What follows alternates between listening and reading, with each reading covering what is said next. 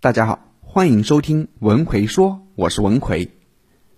在生活中，我们经常会遇到一些蛮横霸道的人，他们之所以能够在我们面前飞扬跋扈，就是因为我们给他们的感觉是那种容易欺负的样子。什么是容易欺负的样子呢？就是遇事躲闪，忍气吞声，宁愿忍辱负重，也不会表露出自己的不爽。在面对一些真正危险的人或事时，适当的示弱可以让我们保持安全，但在日常生活中，人与人之间的相处，过多的示弱就会给别人留下一种你不够强大的感觉。正是由于你身上散发出的气场不够强大，对方捕捉到这种感觉，自然就会下意识的在你面前逞强，做什么说什么都会一直压着你。所以，想要更好的保护自己，我们就不要给别人一种老实人的感觉，你需要有点锋芒。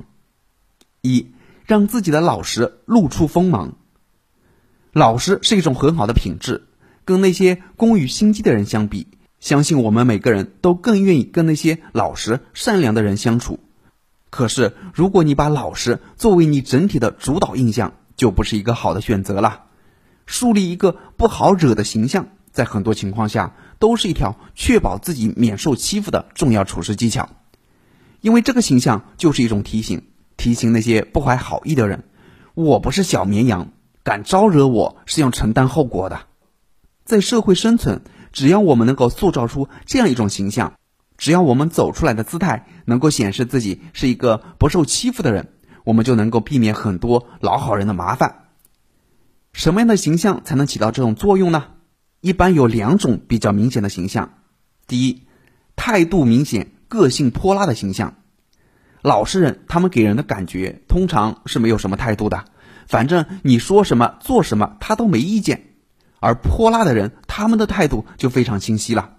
所谓泼辣，就是敢于说出别人不好意思说出口的话，敢做一些别人不敢做的行为。这样的人敢哭敢闹，口齿伶俐，言行突出。为了避免麻烦，别人一般都不敢去招惹他们。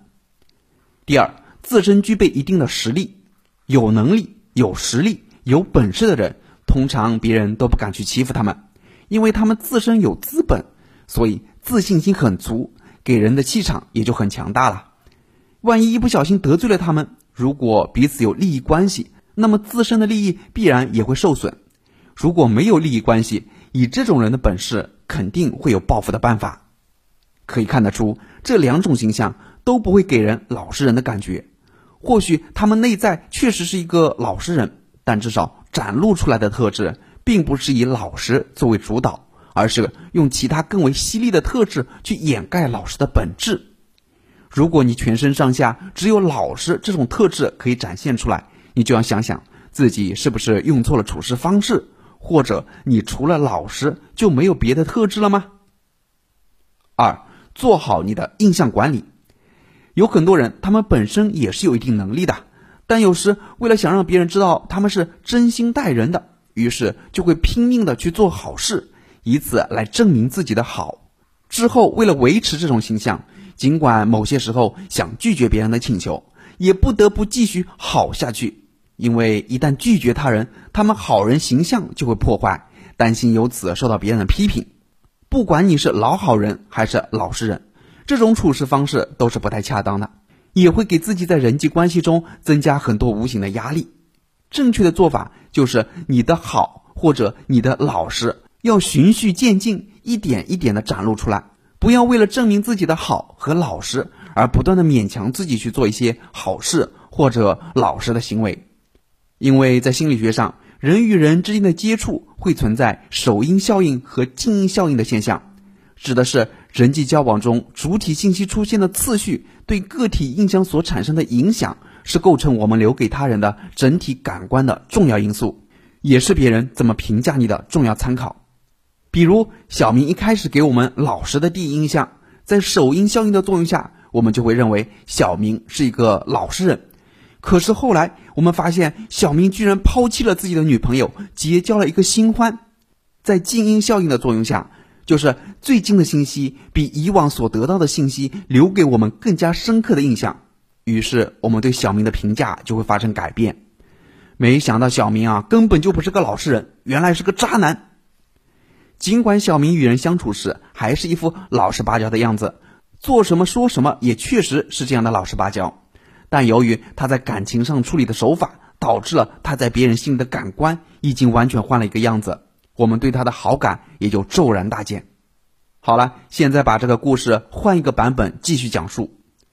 小明是一个口甜舌滑的人，经常花言巧语。给人很不正经的感觉，在首因效应的作用下，我们会认为小明不是一个老实人，甚至有点对他的为人不太放心。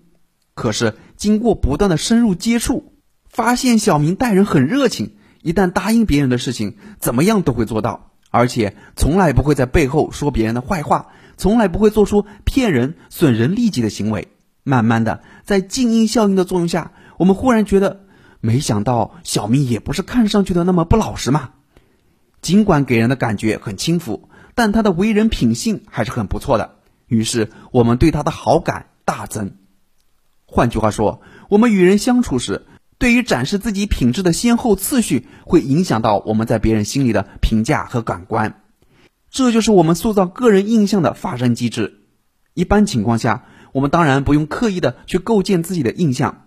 然而，在某些情况下，比如面试和心仪的对象接触，或者进入到一个陌生的环境时，我们都需要做好这个印象管理。所以，在你刚开始与人接触时，不要急着展露出你的好，也不要让别人知道你很老实，而是用其他特质去代替他们，作为留给他人的主导印象。那有哪些行为准则可以给我们塑造出一个不那么老实的形象呢？给大家七个建议。一有明确的界限感，知道什么是我的事，什么是别人的事，不要让我的事影响到别人的事，也要懂得不要让别人的事影响到我的事，敢于说不。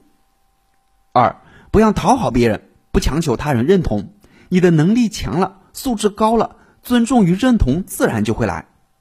三不要急于发表观点，如果你还摇摆不定，半信半疑。或者谈话内容超出了你的专业范围和信息库，请学会沉默。四，坏话当面说，好话背后说。你要知道，你对他人的评价，不论好坏，总有机会会传到对方的耳朵里。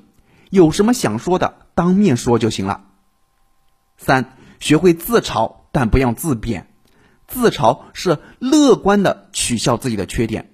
而自贬就是悲观的诉说自己的不堪，前者提升你的气场，而后者则减弱你的气场。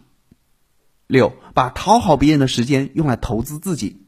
要知道，没实力的时候，你的付出都是在做无用功，别人不会太领情的。七，不坚守的底线毫无价值，底线就是门，你不关，别人随时都可以进来打扰和侵犯你的生活。三、如何打破老实人的困境？在此之前，我插一句，有些学员跟我说：“张老师啊，很多时候我觉得自己有很多的想法，但一到表达的时候，就感觉讲不出来，就像茶壶里煮饺子一样，完全倒不出来，怎么办？”其实这是缺少组织语言的技巧而已。我给大家总结了组织语言的五大步骤，只要你能按这五个步骤，即使表达力不太好，也一样能够侃侃而谈。想学习的朋友可以微信搜索我的公众号“文奎说”，然后在公众号里回复“二四二”，我详细讲给你听。